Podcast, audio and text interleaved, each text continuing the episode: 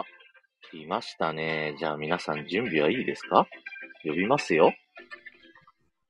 森本くん、イマリエール。どうも、聞こえますか？聞こえます。ありがとうございます。こんばんは。こんばんは。皆さん、森本くんです。こんばんは。僕が言う前に皆さんがイマリエールって言ってくれてます。ありがとうございます。ありがとうございます。お邪魔します。来ていただいてありがとうございます。まずね。いえいえ、こちらこそお招きいただいてありがとうございます。いや、今日という日をね、めちゃくちゃ楽しみにしてました。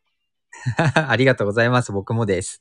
あの、去年の7月ぐらいから、誰かラジオパーソナリティを呼びたいと思ってて、はい。それがね、ようやく森本くんに声かけれたのが今月頭だったっていうね。あ、一人目ですか。ありがとうございます。はい。ありがとうございます。光栄です。ヒコリンさん、アリエールって言ってる。ありがとうございます。なんだっけ、アリエールって。洗剤？洗剤、洗洗剤。ありがとうございます。じゃあ、あ。早速ね、始めていきたいと思いますので、よろしくお願いします。えー最初にね、はい軽く自己紹介をお願いしてもよろしいですか？はい。えー、高知県出身。現在は FM 北海道というラジオ局で、主に今リアルという番組を担当しているラジオパーソナリティの森本優と申します。よろしくお願いしまよろしす。くお願いします。ゆうまさん、スターありがとうございます。はい。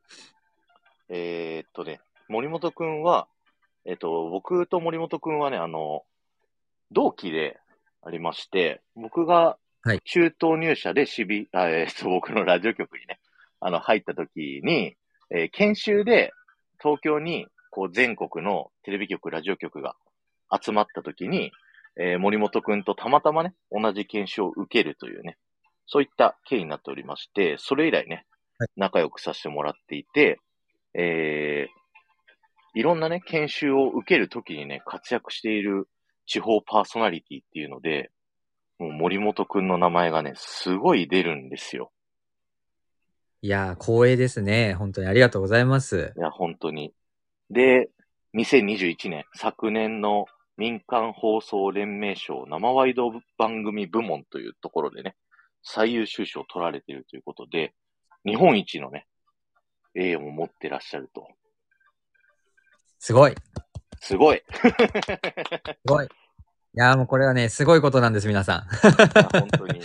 すごいことですよ。ありがたいっすすよ。はい。若干30本当歳で、ね、ですよ。そんな日本一になっちゃったという、そんなすごい森本くんを同期だからっていう理由で、あの、アホなふりして連絡して出てもらったっていう、そんな感じですね。全然いいですよ。自社放送やってますけど、裏でこうやって喋ってるのも全然ありですよ。よろしくお願いします。よろしくお願いします。えー森本くんにまずね、いろいろ聞いていきたいなと思うんですけど、まず、は森本くんがラジオパーソナリティになりたいと思ったきっかけってあるんですか？はい。さっきね、コメントで、テイさんが、あの、はいスクールオブロックっていう名前出してくれてましたけど、うん、うん。あの、まあ、僕もともと、あの、家庭でご飯の時は、えっと、テレビ禁止なんですけど、あの、ラジオは聞いていいよっていう家庭で育って、で、自然と勉強してる時もラジオを聞くようになったんですが、中学校2年生の時に、そのスクールオブロックって今でも東京 FM 系列で、あの、放送されている番組がありまして、で、その放送を聞いてる中で、えっと、勉強しながら聞いてて、で、ある日、そのはい。学校でいじめを受けているっていう女の子の、あの、生電話をパーソナリティの二人としていて、で、その二人が、あの、その子に、まあ、お家、あの、ご家族は話できるっていう話をしたときに、いや、実は、家庭では、そのお父さんお母さんに、まあ、暴力を振るわれているっていう子だったんですよね。うんうん。で、まあ、そのいろんな話をしていく中で、まあ、その子は死にたいという言葉もはっきりと、こう、ラジオで言ったんですよ。うん。で、その時に、初めて、まあ、14歳の森本が、あの、同い年で、こんな苦しい思いをしながら生きてる子がいるんだっていうことを知ったわけなんです。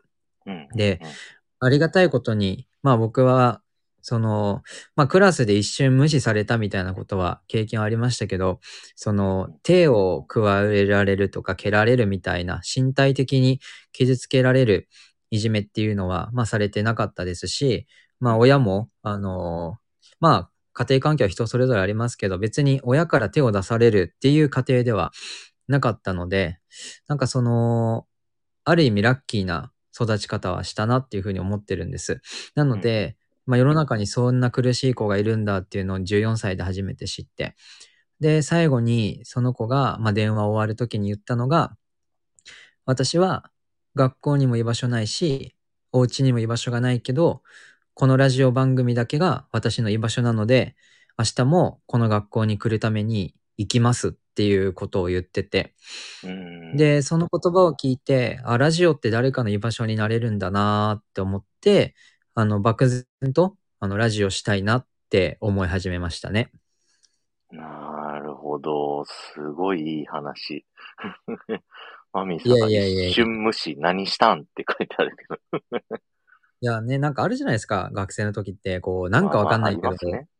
そううですね。ん。今でもよくわかんないですね、それに関してはね。ああ、確かにね。まあありますよね。はい。そうか。そんな中、どうやって FM 北海道に入ったんですか？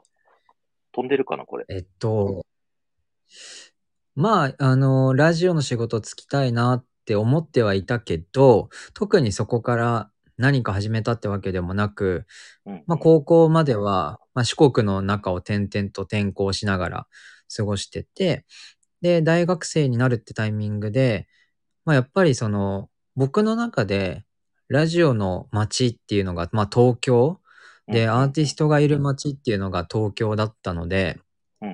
東京行きたいなと思って、まあ、東京にある大学に進学をして、で、まあ、そこから、なんだろう、ぐ学校よりも、まあ、本当にいろんな、あの、公開生放送を見に行ったりとか、あと、は、まあ、ライブにひたすら僕は行ってたんで、音楽好きだったから、もう本当そういう生活をしてて、いざ就活ってなって、で、東京 FM と日本放送と、えっと、文化放送と ABC ラジオを、まあ当時募集してたから受けて、で、まあいいとこまで行ったのもあったんですけど、とりあえず落ちて、うんうん。で、大学卒業するタイミングで僕、就職決まってなかったんですよ。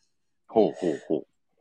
そう。で、まあ親にお願いして、まあ20代のうちは、あの、ラジオの世界でちょっとお仕事したいと思うから頑張らせてくれっていう話をして、で、ありがたいことに、あの、あんたの人生だから好きにせえと、まあ言ってくれて。まあそれが本当ありがたい話なんだけど、で、それをこう受けて、まあ頑張ろうと思って、卒業して1ヶ月後に、その FM 北海道でアナウンサーの募集をしてるっていうのがあり、すごい受けて運命的な感じね。うん。そうそう、タイミング的には本当にたまたまあって、受けて、うんうん。で、えっと、夏 ?7 月ぐらいに受かって、で、もう卒業してたから、あの、今すぐ来れるって言われて、一応新卒扱いで、えっと、9月にはもう北海道いた。あっていう。すごい。そうか、そんな。そう、フリーター半年やって、うんうんうんうん。そう。そうなんですよ。そんな。気づいたら北海道いたって感じですす。なるほど。あ、僕そはいこまで知らなかったかもしんない。なんか、そう。まあちょっとはしょったし、なんかもしね、うんうんうんあの、どんな、なんだろう、細かい部分聞きたい質問とかあったら全然受け付けるんで、もしあったら聞いていただいてもいいんですけど、まあそんな感じです、はい流れとしては。なるほど。すごいですね。で、そんな中で森本くんがまず1年は裏方で仕事をして、で、1年経ってからラジオ番組を持つようになって、で、その次から今リアルっていう今の、えー、やってる番組を始められて、もう来年で6年目になるんですよね。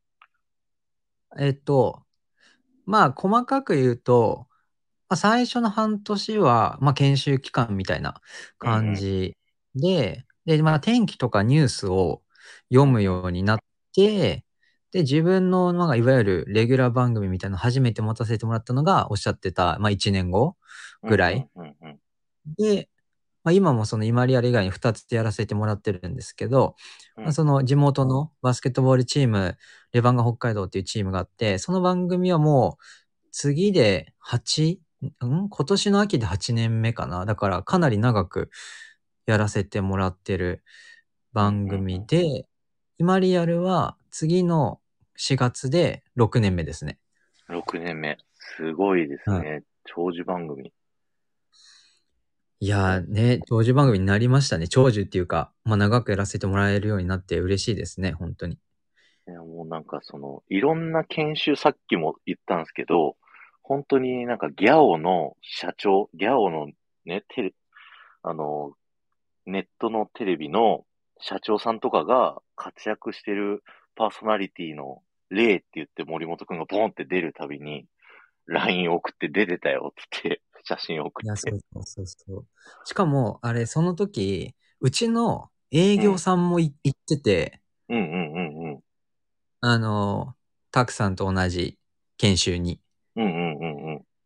そう。で、おんな同じタイミングで、お前出てるぞっていう LINE が来て、なるほど。そう、まさかね、ギャオの社長に認知されるとはっていう、本当はびっくりしますよすごいね。ですよ。あの後だって、あの後なのか前なのかわかんないけど、木村拓哉さんとね、スマップの共演して。うんもいやそうっすねあれを見たときにもう僕泣きそうになっ、大きくなってみたいな、なんか、親戚のおじさんの気持ち。いや確かに、いろんな、それこそ賞をもらったりとか、いろいろしましたけど、一番連絡来たのは、その、木村さんと共演したのが、さすがに一番来ましたね、連絡が。ああ、やっぱり。そう。なんか友達って呼ばれ、呼べる範囲の人じゃない人からも連絡来ましたもん。うん、うん、うん、うん。やってるね、みたいなね。そうそうそう。なんか、え、キムタクとラジオやったの？みたいな。のは、そう、未だに言われるし、うん。うん。まあ、さすが木村大先輩って感じですよね。なるほど。ここで一個質問来てるんですけど、テイさん、はいパーソナリティになるにあたって、公開放送を見るとかライブ行ってたとのことですが、採用試験を受けるにあたって、アナウンサーの練習とか訓練はされたのですか？っていう質問が来てます。はい。テイさん質問ありがとうございます。僕はあの、すごいひねくれてる人間なんで、あの、まあ、こんなやつもいるんだなぐらいで聞いてほしいんですけど、えっと、まあ、エアジーだけの話でいくと、うんうん、最終面接に、うんえっと、8人残ってたんですよ。僕。含めて。うんうん。で、まあ、男女44いて、で、何人採用されるかは全然決められてない試験だったので、まあ、うんわかんないなと思いながら、あの、前室に、あこう、うんみんな集まってるわけですよ。うんうん、で、なんか、これはもうあの、僕がひねくれてるからこういう言い方しますけど、はい、なんかね、あの、全国各地の放送局受けてきましたみたいな人ばっかで、やっぱり。その、テレビもラジオも関係なく、要は、アナウンサーっていう仕事に就きたいっていう人たちが僕以外の7人だったんですよ。なるほど。僕だけ、その、ラジオパーソナリティになりたいっていう人だったんですよ。うんうんうん。話を聞くと。そう。で、なるほど。あの、そう、中にはその野球の実況をやるのが夢ですみたいなこと言ってる人もいて、いやでもそれって、僕が今いる AirG ってラジ野球の実況なんてやってないんですよ。それって的外れの実は意見だったりもするし、うんなんかそのニュースとか報道的な部分うんを、なんかすごく頑張りたいって言ってる人もいるんですけど、まあもちろんうちニュースもあるんですが、なんか記者みたいな形で取材に行くことって、まあほぼほぼなくて、うんうんうん。なんかそういう、なんかなんだろう、ラジオとはちょっと色の違う思いを持っている方が本当に最終面接には多かったなと思っているんですよ。で、うん。あの、いろんな、まあ個人面接だったんで他の人が何言ったかわかんないんですけど、うん。僕が最終面接で、あの、あなたの、まあ、いわゆる長所みたいなものとか、あと、なんだろう、これからラジオ局入ったらどんなことやりたいですかみたいなこと言われるじゃないですか、質問で。うんうん。で、大学生活で何やってきましたかみたいなこと言われたときに、あの、僕、大学4年間で200本ライブ行きましたって言ったんです。おー、すごい。で、それって、まあ、単純計算、週に1回以上4年間ライブ行き続けてるっていう計算になるんですよ。うんうんうん。で、うちのような FM 局ってすごく音楽を大事にしてるし、アーティストさんとの、こう、つながりみたいなものも大事にしてる曲だったので、後から先輩に聞いたら、森本優は、いわゆるアナウンサー試験みたいなものの滑舌とか読み方とかは一番下手だったけど、誰よりもラジオと音楽が好きだったから撮ったって言われたんです。ええー、めちゃくちゃいい。でそれはまあうちの局のね、それをこんな森本を取ってくれたっていうのにももちろん感謝してるし、まあ結果その去年賞をもらったのも、まあなんか局に対してのこう恩返しじゃないけど、なんかそういうのはできたかなって思うので、テイさんの質問にお答えすると、訓練は、あの、自分なりにはやってるけど、一番下手、最終面接で一番下手なやつが受かってますというお話です。うんうん。熱い思いをね、伝えたことで取ってもらったと。だって僕そこしかなかったですからね、いや、もうね武、器が。伝わってくるのよ、熱さがね。森本くんのラジオ愛の凄さっていうのがね。いやいやいや、ありがとうございます。ありがとうございます、テイさん。あの、何個か質問来てるんですけど、ちょっと次に一個進んでまた質問読んでいくみたいな風に進めさせてもらいますね。で、はい今リアルっていう番組を今やられてて、それがね、あの、はい日本一になったっていう企画の中で、僕は、あの、学校訪問の企画がね、すごいなっていうのを思っていて、ちょっとそこの企画のちょっとお話を聞きたいなと思うんですけど、どんな企画か軽く教えてもらってもいいですか？はい。あと、あの、初見で聞いてくださってる方とかも本当ありがとうございます。あの、森本と言います。皆さん、こんばんは。こんばんは。よろしくお願いします。はいしてます。はい。で、えっと、説明ですね。あの、今リアルって番組が、まあ、本当今とリアルを足してるだけなんですけど、うんその僕が、まあ、どんなラジオやりたいかって考えたときに、えっと、やっぱラジオを、こう、居場所にしてほしいっていうのはさっきの話でもあったんですけど、まずはやっぱラジオ知ってもらわないとダメだなっていうふうに思っていて、で、よ、くラジオってラジオの中でラジオの CM をするじゃないですか。うんうんうん。なんかラジコの CM とかもラジオでやってて、ラジコで聞こうみたいなのもありますけど、まあうん大概の人ってもうラジコの存在は知ってるんですよ。ラジオ聞いてるから。そうですね。そう。そうじゃなくて、ラジオの外で、ラジオの、こう、ことを伝えるからやっぱ意味があるって思ったから、できるだけ、外に出るような番組をしたい。で、外に出るってなった時に、こう一番、えっ、と、行きやすかったり、その、なんだろう、番組のこう、広がりっていうのを考えた時に、あ、学校がやっぱり一番いいなと。それは学生のリアルな声を届けられるし、例えば自分の友達がラジオ出たとか、自分の息子、娘がラジオ出たって言ったら親とか友達絶対聞くじゃないですか。聞きますね。そう。だからそこを狙っうんて、学校訪問を絶対やりたい。まあ、特に、あの、大人向けの番組ってたくさんあるじゃないですか。日中も聞けるとか。だけど学生ってリアルタイムで聞けるのは夜だけだから、うん。なので、その僕は夜に、あの月目で最初は担当してたんですけど、まあ、その学生が夜聞ける時間帯だから、同世代の子たちの声も聞いて刺激になったらいいなっていうのをきっかけで、えっと、週に1回学校訪問を行くようになり、まあちょっと最近ね、コロナで行けたりとか行けなかったりとかしてるんですけど、一応今1万人以上には、あの、まあ、この今リアルって番組通して、まあ、イベントだったりとか、あの、学校訪問以外の部分も含めて、あの、1万人以上の子たちには会ってきましたっていう感じですね。いやー、すごいですね。そういった、この外に働きかけるっていう活動も5年？丸5年になるんですよね、今度で。はいそれ。を続けてきたことで、こう、認められて日本一になったっていう。それがね、もう僕も自分のラジオ局の若手パーソナリティに森本くんのやり方をパクれって 言って、学校訪問しろって言って、あの、うん言ってるんですよ。でも、なかなかね、あの、森本くんはい、あの、簡単にやってるように言いますけど、なかなか大変なんですよね、こういうのやるのって。うん最初大は変ですよ。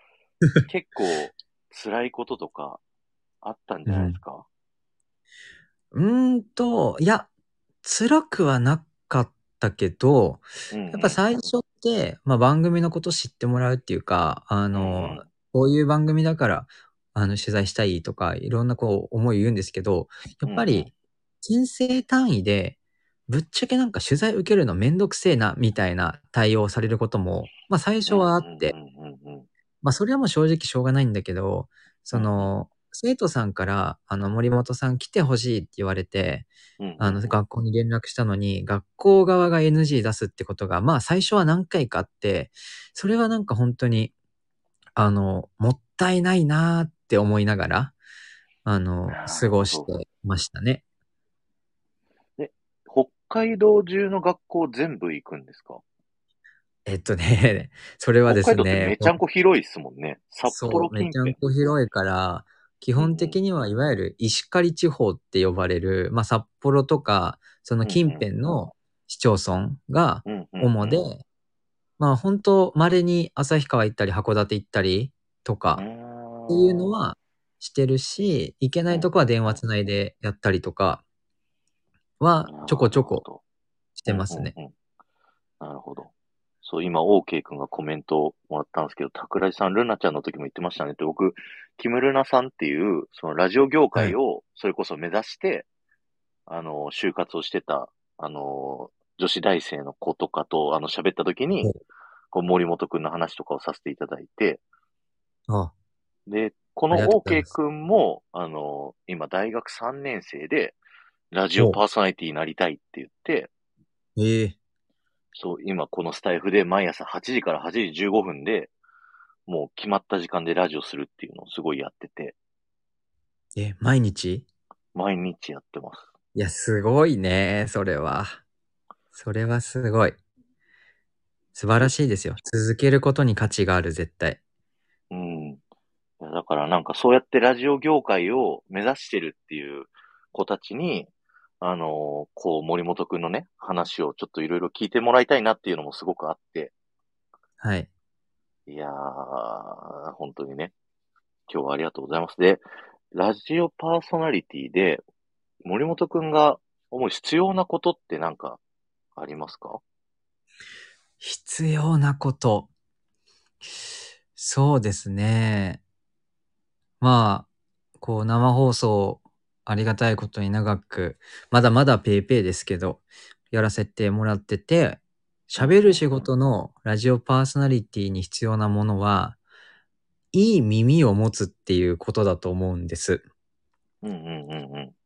一番最初に喋りを鍛えるとか、まあ、もちろんありますけど、発声とか、よりも、うんあの、なんだろう、いい耳を持ってないと、自分の声がどう伝わってるのかとか、なんでこの滑舌が良くないのかとか、そういうことが言われても理解できないんですよ。違いがわかんないから。なのでまずはその変化を捉えられる、まあ音の変化を捉えられる耳を鍛えるっていうことと、うんうんあの、話すっていうよりも、まあ、聞くっていうこと、人の話をどうやったら引き出せるかとか、どうやったら話してもらいやすいかみたいなところを、こう重点的にやっていくといいかなって個人的には思います。うーん、なるほど。聞くってことが大事なんですね。うんうん。そうですね。いやーありがとうございます。ちょっとここでじゃあもう一個質問、レターの方で来たんですけど、質問です。はいオーディションの内容はどんな感じでしたか？デモテープ送ったりしてたら、その中身の内容も聞きたいですというふうにいただいてます。はい。えっと、オーディシ、うちの FM 北海道は、あの、オーディションじゃなくて、アナウンサー試験だったので、うん。そ、のデモテープとか送る形式ではなくて、一次審査が、えっと、書類審査、で、二次が筆記試験、うんうん、で、三次が、えっと、面接とスタジオで喋る、うんうん、で、最終面接も、えっと、トークみたいなやつと、えっと、面接か。っていう感じだったんですけど、喋る内容で言うと、なんかその場でニュース原稿渡されて、えっと、下読みしていいのでって言われて準備できたら、えっと、これをニュースのように読んでくださいとか、あとは天気予報を読んでみてくださいとか、あとは、えっと、箱があって、えっと、箱の中から紙引いて、出たワードで、えっと、フリートーク3分してくださいって言われて、へえ。うん。で、僕が言ったのはう、ん、えっと、棚からぼたもちっていう。えへへへむず。っ。紙引いて、うん。あの、よく通ったなと思うんですけど、あの、、僕が喋ったのは、あの、女友達の、うん。あの、彼氏の、その、愚痴とか聞いたり、恋愛相談乗ってるうちに気づいたら僕の彼女になってましたっていう話をして受かりました。棚からぼたもち。へえ、すごい。え、それはリアルエピソードを喋ったの？それは、その場のアドリブで？えっとね、いや、それはね、リアルエピソード。なるほどね。いや、すごい面白い。はそれは棚からぼたもちですね。そう。そうっすねだから、やっぱ経験って大事だなって思いましたよね。本当に。確かに、本当に、あの、パーソナリティの人、あの、営業から求めるパーソナリティの人には、本当にいろんな経験をね、してほしいなって思います、本当に。うん。なんかこう、ねずっとスタジオにいてね、なんかこう、話をするってよりは、もういろんな経験を外にしに行って、その経験したことの話をしてもらえる方がね、やっぱ放送としても面白いと思いますし。そうそう。もう、生きてることが仕事なんですよ。悲しいことに、ラジオパーソナリティって。うんうん今日食べたものがネタになるし、うんうん、今日読んだり、見たりしたもの全部ネタになっちゃうから、うんうん。まあ本当ね、生きてることがどうネタにしていくかみたいなのありますね。いや、あの、放送尺が長いじゃないですか。森本くんの番組4時間だったはりするんで、はい。なんかこう、作ってちゃもう追っつかないですよね。自分を全部こう、うん出し切ってというか、骨の髄まで喋らないと、間に合わないですよね。本当に。そう、うん。でもまあ、なんか、なんだろうな。リスナー、まあ、今リアルの場合はリスナーさんとの、まあ、メールが会話になったり、ツイッターが会話になったりしてるので、まあ、随所になんか僕の過去の話とか、まあ、今経験してこれめっちゃ良かったよみたいな話はするんで、うん。まあ、インプットはとりあえず、なんかインプットしようってよりも、あの、生活がもうそのままインプットになってるから、それをどどのタイミングで出していくか、うん。そのなんだろ出す場面になった時にすぐ引き出しの場所わかるかみたいなうんところうんかな。あれ出なかったなって悔しいこといっぱいありますよ。ああ、終わった後に振り返って。はい。ありますあります。なるほど。はいで、さっきの学校訪問の話に戻るんですけど、今リアルっていう番組は、そうやって学校にいろいろ訪問して学生さんに出てもらったりだとか、あと学生さんにそのラジオ自体に出てもらうっていう、参加してもらうっていうのが、すごいメインになってるじゃないですか。あの、ツイッターとか見てても、森本くんが、あの、番組の告知するときに、まず参加してっていうのをすごい、あの、書いてあるのが印象に残ってて、うん。やっぱそのラジオ自体に参加してもらうことでみんなのその居場所を作ってるっていうのがね、いや、かっこいいなーって思うんですよ。いやいやいやいやいや。ありがとうございます。否定はしないでおきます。あ、木村菜さん噂をしてました、さっきまで。あ、ラジオのはい。子ですねラ。ジオを目指しているこんばんはここで、こんばんは。来ていただいてありがとうございます。えーっと、これまでじゃあ、あの、ラジオの話をさせてもらってて、あ、そうだ。もう一個質問来てたな。えーっと、これ、今リアルともっちょいさんのツイッター、インスタグラムもチェックさせていただいてます。今リアルはライブを行ったり、いろいろと仕事もプライベートも楽しさが伝わってくるんですが、ご自身が辛いことなどありますか？悩んでいる人、辛い人などの助けになってほしいと思い質問しました。といううん質問来てるんですけど、しんどいこともありますか、いや、そりゃありますって。そんなあるよ。ね。いや、僕の、これは、なんだろう、ポリシーなんですけど、うんうん。SNS は、ポジティブというか、その、見てて、しんどい気持ちになることは投稿しないって決めてるんですよ。なるほど、なるほど。そう。だから僕が、そりゃ、そりゃさ、人間ですから、しんどいこうんと、辛いこと、ムカつくこと、やめたくなることめちゃめちゃあるけど、うんうん、でも僕は本当に今、あの人生のピークだと思ってるんで、今リアルやらせてもらってるのが、もうその金曜6時になるまでに、もうやりたくないこともいっぱいあるけど、頑張ってご褒美タイムとして生放送をやってるっていう感じなんで、めっちゃありますって、嫌なことは。うーん。言えることある？あんまない。え、言えること？言えること？うん。でもなんか多分そんな変わんなくて、なんか会社でなんか上司とうまくいかないとか皆さんあると思うんですけど、全然あるし、うん。なんかね、付き合ってる恋人とうまくいかないとかさ、そんなことも全然あるし。だから悩みはそう、そんなに、なんだろう、ジャンルとしては皆さんと変わりないっていう気はしますね。うんうんうん。まあ、同じ人間ですって感じですね。そうそうそうそう。あの、そう。ただ、さっき言った通り、もっちょりくんは、やっぱり楽しく生きててほしいんですよ。僕の中で。なるほど。そう。みんなので心の支えにね、なるための。そなんか、うん、心の支えになるっていうか、なんだろうな、こんな人もいるんだって思ってもらえたらいいなっていうか、うんうんうんうん。うん。なんか好きな、なんだろう、漫画読んで、あの、ゲームやって、ラジオやってって思われがちなんですけど、別にそうじゃない部分もいっぱいだし、むしろ SNS で見せてるところなんて、そんの一部じゃないですか。当た当り前ですけど。。そう。だから、なんかその見せてる部分だけは楽しんでもらおうって思って発信してます。はい。なるほど。ありがとうございます。あ、そう、ちなみに、もっちょりっていうのが、この、はい今リアルの番組でのニックネームですよね。これ誰につけてもらったんでしたっけ？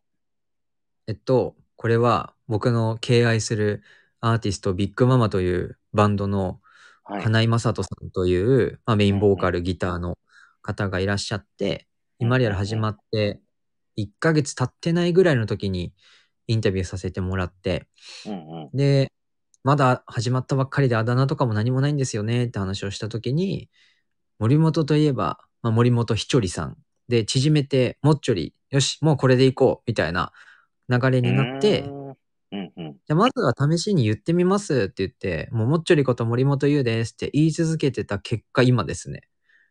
なるほど。もうすっかり定着して。いや、そうですね、もう。人から、もっちょりさんってめっちゃ言われてますもんね。先週の放送を聞いて、あの、チームシャチの二人が、出てたはいはいはい。時も、登場した瞬間に、もっちょりさんってあの、可愛い声で言ってたんで、すねごいな。アルバム、チームリリースされました。皆さんよろしくお願いします。ここでも PR していただいて、めちゃくちゃ音楽もね、すごい精通してるからね。あの好、きなだけですね。なんだったかな？あのね、森本くんのラジオを最近こう聞いてて、はい探してたあの曲にね、出会えたんですよ。えー、何？えっ、とね、鈴木愛理さんの、ほうほうほうほえっ、と、レッドは、レッドザ・ショービギン。う。うん。2週前ぐらいのオープニングで流してて、流してた。僕この曲の、あの、感想みたいなとこ好きで、うん、ほうほうほう。あ、これいいな、でも何の曲かわかんねえって思ってたんですよ。ほう。で、そこで森本くんのラジオ聞いたら、あの、鳴ってて、で、あの、ラジコの右下押すとさ、曲順流れるじゃん。うん、うん。あれで、あ、この曲なんだってやっと分かったっていう。それをね、ほんと今日お礼言いたかったんですよ。もともと、いや、もう全然曲も、鈴木愛理さんも、なんならそんなに知らなかったんで、はい。なんかすごい感謝。今もう無限ループしてますもん、その YouTube。それ、曲あれっすわ。今度、愛理さん来た時言いますわ。こんなことありましたよ、つって。本当っすか。あはい。りがとうございます。いやいや、こちらこそ、いい出会い方してくれて嬉しいです。そう、あのビッグバンド調の曲僕好きなんで、ディズニー好きなんで。ああ、なんかそれは言われたらなるほどって納得しました。そうそうそう。で、あ、この曲かっこいい。でも、そこの感想しか流れてないからわかんないと思って、うんうんうん。探してたあの曲に出会ったって感じです。ええだこれがラジオのいいとこですね、ほんとねい。や、本当に面白かった。あ、はオーケー君もそれで最近そばかすの曲名知りました？ルローニケンシンおそばかす。い。懐かしい。えー、懐かしい。まあ、確かにね。OK 君が今、大学3年生だから、10、21? とかだと、全然世代じゃないですもんね。確かにうんうん確かに。いやー、ラジオの素晴らしさがね、こうわかりますね。ということで、前半あの、ラジオの話いろいろ聞いてたんですけど、後半は、はあの、スタエフっていう、こういう音声配信プラットフォームのお話もちょっといろいろ聞いていきたいなと思うんですけど、はい。森本くんは、スタエフとか、まあ、 Voicy とか、ポッドキャストとかいろいろあると思うんですけど、はいここら辺のことってどういうふうに思ってますかってざっくり質問になっちゃうんですけど。はい。そうですね。うんと、どういうふうに思っているかか。なるほど。うんと、なんか僕的には、音声配信とラジオって別物だと思ってて、うんうんうん。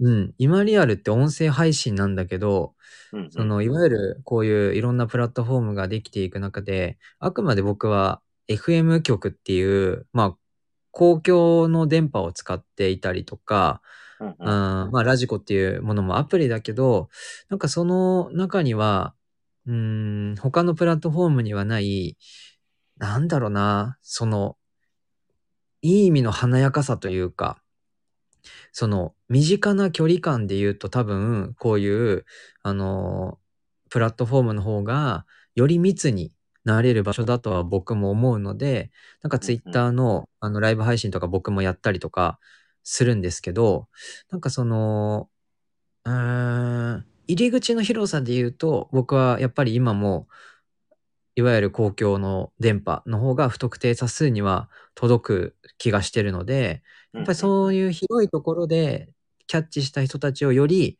なんかコアにしていくのが、なんかプラットフォーム、あの今いろんな場所で配信されてますけど、そういう場所だったり、あとはそういう、あの、公共の電波でやりたくてもできない人とか、うんうん一般の人たちが、あの、輝きを出せる場所っていうのは、やっぱりそういう場所の方が多いし、むしろそっちの方が盛り上がるし、公共の電波じゃなくてプラットフォームの方が合う人っていうのもたくさんいるなって思いながら見たり聞いたりはしてます。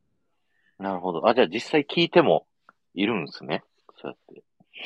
はい。まあ好きなね、人の配信とかラジオとかって多分聞くと思うし、その、なんだろう、やってる場所じゃないですか、正直。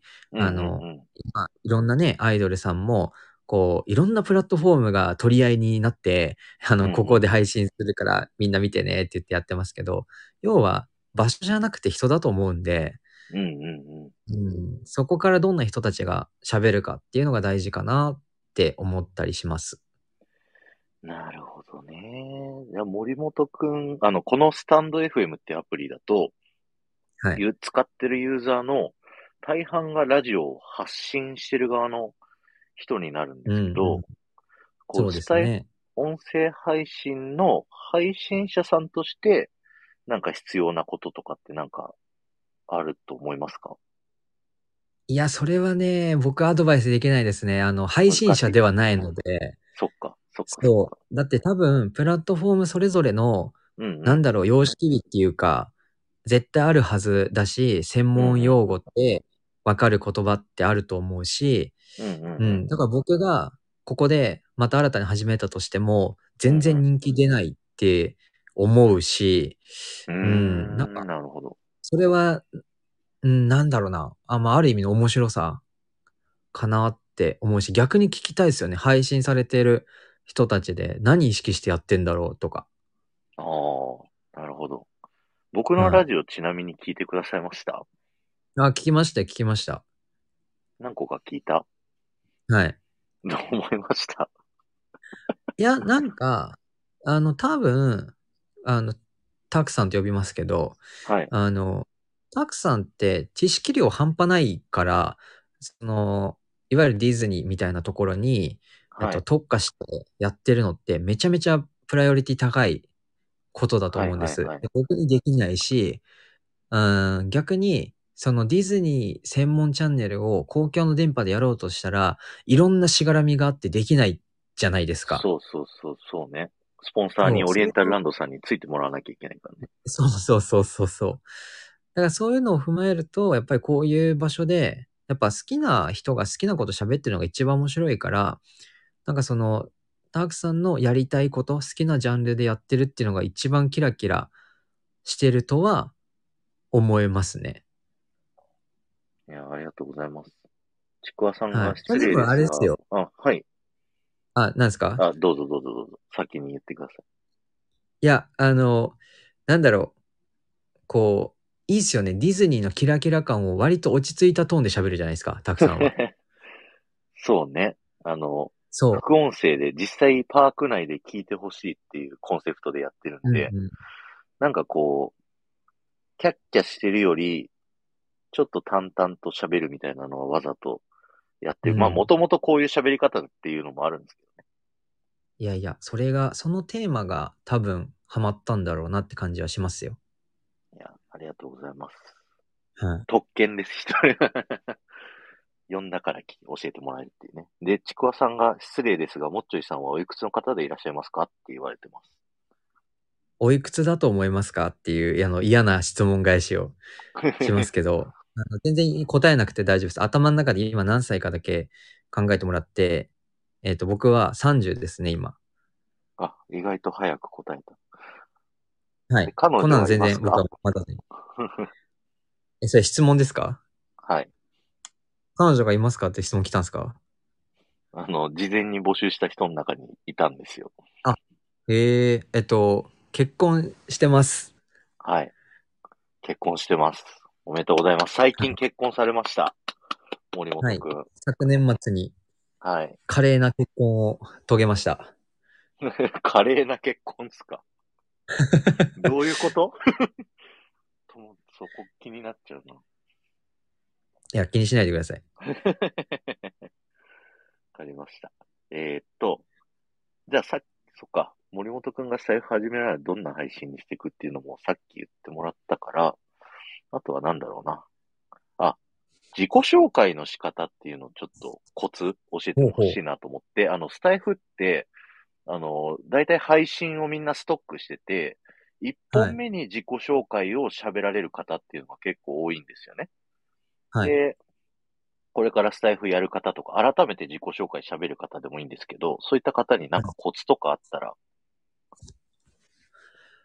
自己紹介のコツは、自分が聞く側になった時に、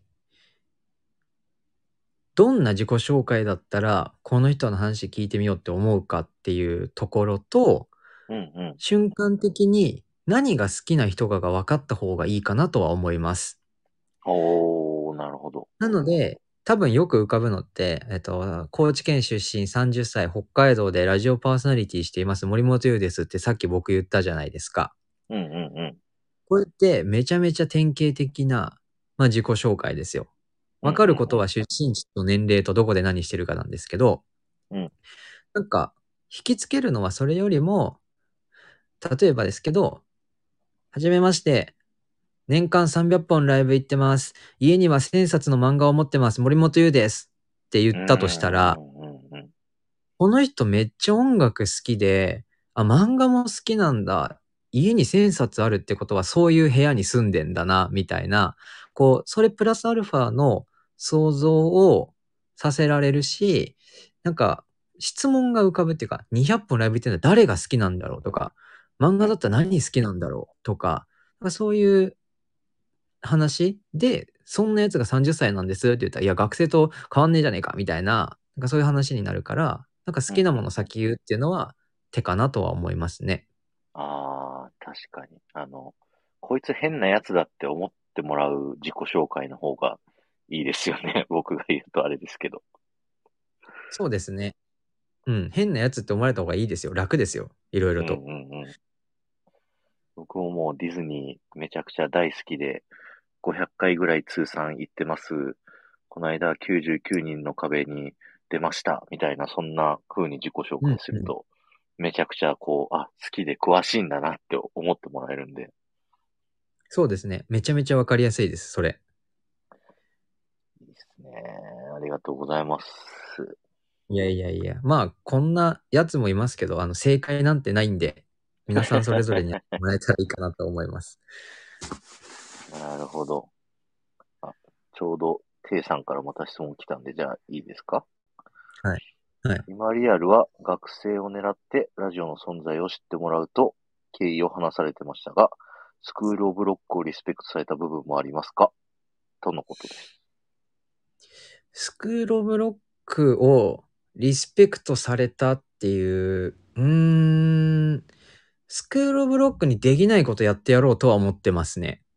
うん、うん、うん、うん。それが多分学校訪問で、やっぱりスクールオブロックって、まあ特に今は校長も教頭もきらびやかなタレントさんがやってらっしゃるので、はい。週に1回学校なんて行けないんですよ。忙しくて。うん、うん、うん。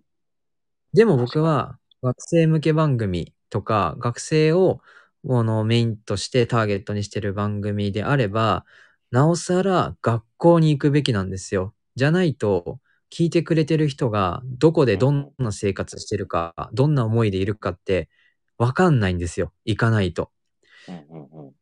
そう、こっちに来てって、聞きに来て、こんなことやってるからおいでだけじゃダメで、こっちから行って、僕たちこんな場所あるからっていうだ意味の、なんだろう、メリット、その価値ってすごいあると思うから、今のスクールオブロックにそれできないから、なんかその分僕が、まあ北海道だけでもやろうって思う部分はあります。あとはやっぱりその、まあスクールオブロック聞いて育ったんで、まあ自然にその、うーん、僕はパーソナリティさんが紹介する音楽がすごい好きだったから、うんまあ、自分もそのちゃんと音楽に付加価値を与えられる紹介の仕方しようっていうのは、まあ、スクールオブロックイズムではあるかなとは思いますね。いや、あの、先週かな、先々週かな、あの、曲の紹介で、なんてタイトルだったかな、その曲ちょっと変えてよみたいな曲なかったっすか？ああ、あの、ずっと真夜中でいいのにっていうはい。アーティストの、あの、違う曲にしてよっていう。あ、そうそうそうそうそう。あれめっちゃビビりました、聞いてて。あ、揉めてる、と思って。そうそうそうそう、あれハマりましたね、まんまとね。そう、あれ面白かった。あ、そういう曲なんだ、と思って。で、そうやって残るじゃないですか。あ、タイトルだったんだっていう。うんうんうんうん。あえてね、ちょっと喧嘩っぽくして、喧嘩っぽくっていうか、なんか、あれ本当に違う曲を選んで森本がディレクターと喋ってる風に聞かせたけど、そういう曲紹介だったっていうオチなんですけど、うんうんディレクターはイントロ始まった瞬間、森本さんそれやると思いましたって言われた。なるほど。チームとしてね。そう、バレてましたねやっ。てくるだろうと。ええ いいチームですね、それは。いやいやいや、悔しかったですね。バレたって。はい。いやー、そんなこんなでいろいろ森本くんから話伺ったんですけど、あの、スタイフ配信者の皆さんに僕がなんで最初に森本くんの話を聞いてもらいたかったかっていうとっていう話させてもらいたいんですけど、あの、はい。スタイフで配信してる皆さんもやっぱりこう、皆さんたくさんの人に聞いてもらいたいっていう風に考えてらっしゃって、で、森本くんはもう、ラジオからスタートして、そっから、なんていうの、なんなら無名のところから、こう一人一人インタビューとかを繰り返すことによって、こうどんどんどんどん学生さんにこう知ってもらって、その家族に知ってもらって、その先生に知ってもらって、いろんな大人たちに知ってもらって、で、この日本一っていう賞を得たっていう風になってると。で、で僕たちスタイフ配信者で、スタイフでこう、いろんな人に聞いてほしいなって思ってる人も、あの、増やし方に近道とかは、あの、なく、一人ずつね、うんあの、しっかりコミュニケーション取って、一人ずつ増やしてって、それをもう積み重ねるしかないよっていうことで、あの、森本くんにね、今日そういった話をいろいろと聞かさせていただきました。今日はありがとうございました。いやいやいや、そんな壮大なテーマだったんですね。なんか、ちゃんとお伝えできたのかが正直分かってないんですけど。いや、まあ少しでもすごく面白かったです、話。あの、コメント欄でもみんなすごいエピソードに感動してたんで、いや、本当に今日はありがとうございました。お時間作っていただいて。いえいこちらこそ、あの、はい聞いてくれた人もありがとうございます。ありがとうございます。ということで、こっからじゃあ、あの、皆さんの質問を聞いていきたいなと思いますんで、あの、よかったらレターとかコメント欄でね、えー質問入れてっていただけると嬉しいなと思います。で、早速1個目来てます。はいえーはインタビュー、スタイフで言うとコラボで相手の良さを引き出すために大切にしていることや気をつけていることはありますか？ラジオヘビーリスナーとして、またたまに取材を受ける立場として北海道弁で言うところの喋らさる、ついつい話しちゃうようなインタビュアーに憧れがあります。十勝の酪農家より。この方はね、あの、十勝で牧場やってる方です、ね。ええそうなんですね。はい。ぜひマリアルも好。きなんです。はい。ぜひぜひ。ラジオ好きでもあるんで、すごい方ですよ。あら、ぜひとも聞いてください、マリアルも。はい。一回でいいんで。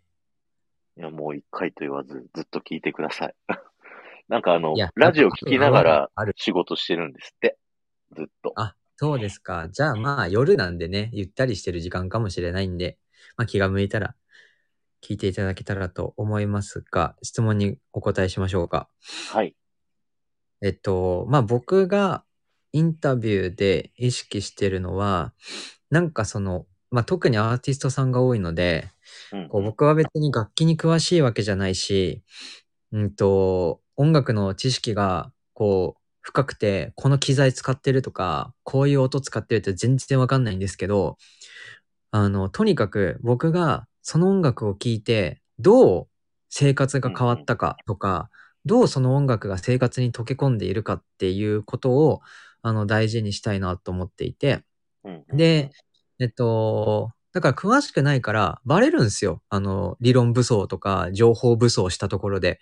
だから僕が、とにかくその曲聴いて思ったことをシンプルに、あの、相手にぶつける。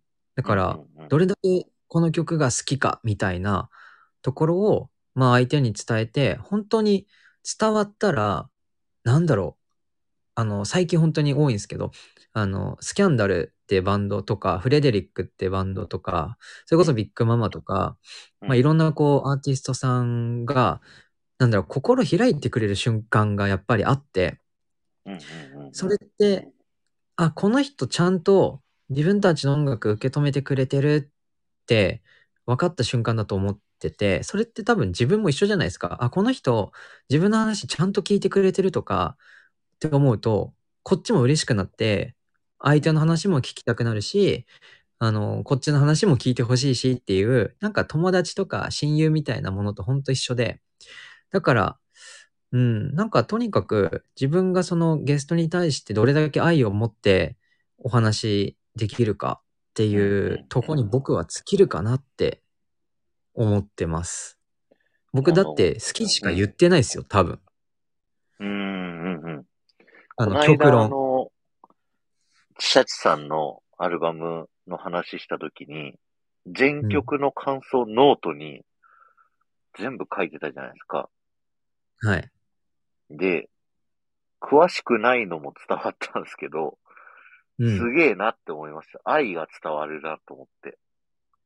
いや、でしょ？だから別に僕、あの曲とかに、あの、なんだろう、イントロがどうとか、うんうん。なんかその、こういう楽器使ってるとかって一切書いてなくて、うんうんうん。なんかとにかく僕がこの曲の好きなとこはこうで、なんか、なんだろう、こう感じたとか、な明日頑張れると思ったみたいな、本当誰でも書けるとか、誰でも思えるようなことを、ただ書いて伝えてるだけなんですよ、僕やってることって。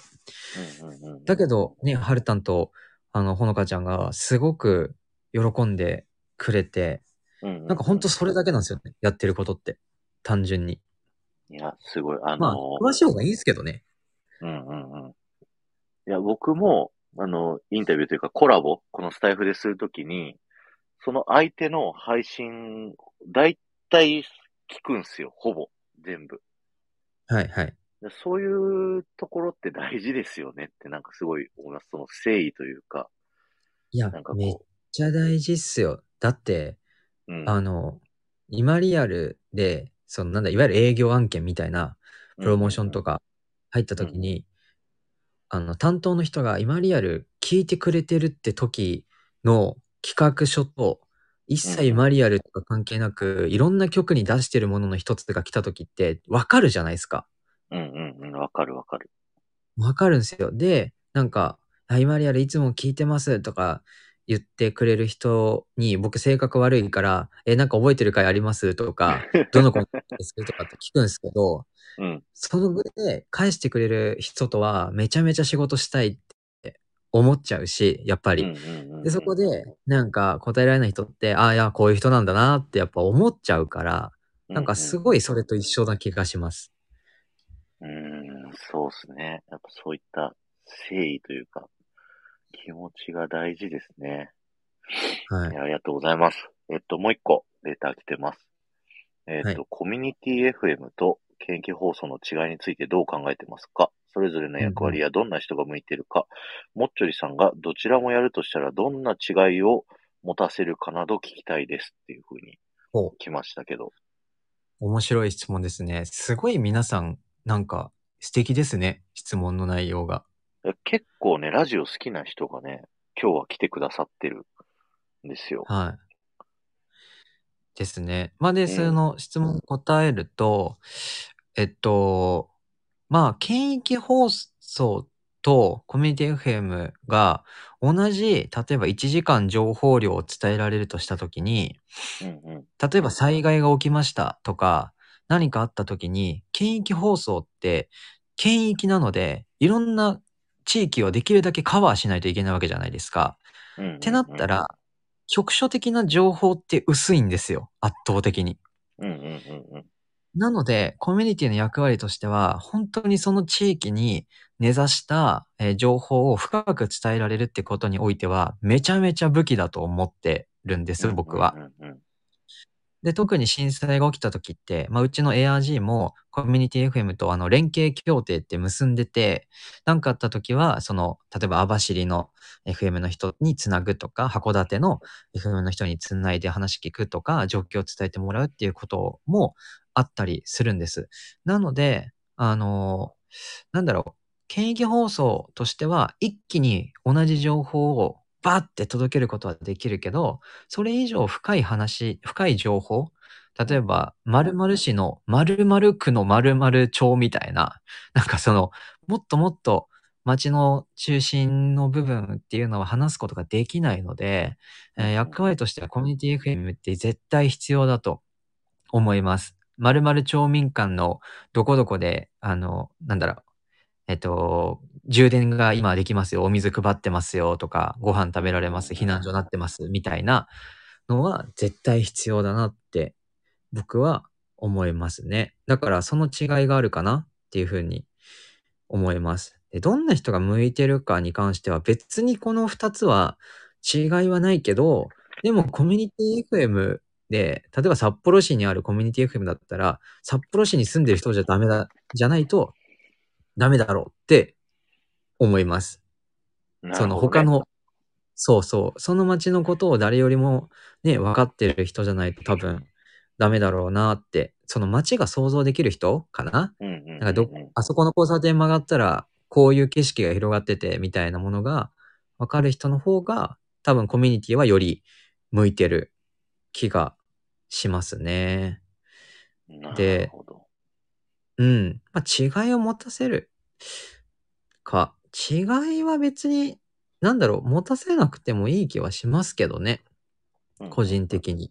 うん。コミュニティだからこうしなきゃいけないとか、現役だからこうとかっていうルールはない気がするので、やってることは一緒だけど、情報のなんか質というか内容が違うぐらいでいいんじゃないかなって思います。そんな感じでよろしいでしょうか？はい。ありがとうございました。い、や、そんなことであっという間に1時間経っちゃいまして。ありがとうござい。あらわ最後に1個、千葉からさんからライト目な質問来てるんで、これも答えてもらっていいですか、今一番好きなおすすめのアーティストはどなたですか？教えてください。ライ全トじゃなかった然ライトじゃない。一番は難しいよね。はいいや、うん、あえて言います。あの、今リアルで流してる曲がおすすめなんで、うん。あの、島倉さんはすごい応援してくれてる方なので、うん、うん。あの、うん、僕が届けてる音楽は自信を持っていい曲だと、僕が思っている曲なので、あの、うんうんそれをいいと思ってくれたら、あの、聴いてほしいなって思います。すごはいい曲数流れるよね。い4時間で何曲流すの？あれって。えっとね、日によって違うんすけど、多分、6、5、10時、20何曲、20曲前後20曲前後。それ全部森本くんが選ぶんですか？いやいやいやいやいや、あのディレクタディレク。ターがいますので、はい。そうですね。僕が流してほしい曲とかも、もちろん、うんあの、伝えはしますけど、基本的にはディレクターっていうのがそれを選曲するし仕事なので、それは託してますね。なるほど、はいなるほど。い、やー、ありがとうございました。じゃあ、最後に、あの、今この配信聞いてる皆さんに一言もらって、それで締めたいと思いますんで、はい最。後一言お願いします。はい。まずは、あの、聞いてくださってありがとうございます。初めて出会ってくれた方もいると思いますが、あの、各所でもっちょりって調べたら出てくると思うので、あの、興味があったら、あの、チェックしてもらえると嬉しいなと思います。で、僕は、まあ、よくその学生向け番組と言われますが、あの、常にあなた向け番組と言っています。自分から一度も学生向け番組って言ったことは実はなくて、まあ、学生が出てるからそういうふうに言われるし、思われがちだし、別に間違いではないんですけど、あの、学生向け番組だからって聞かなくなるのはすごい寂しいので、あの、大人の方に向けてももちろんやっています。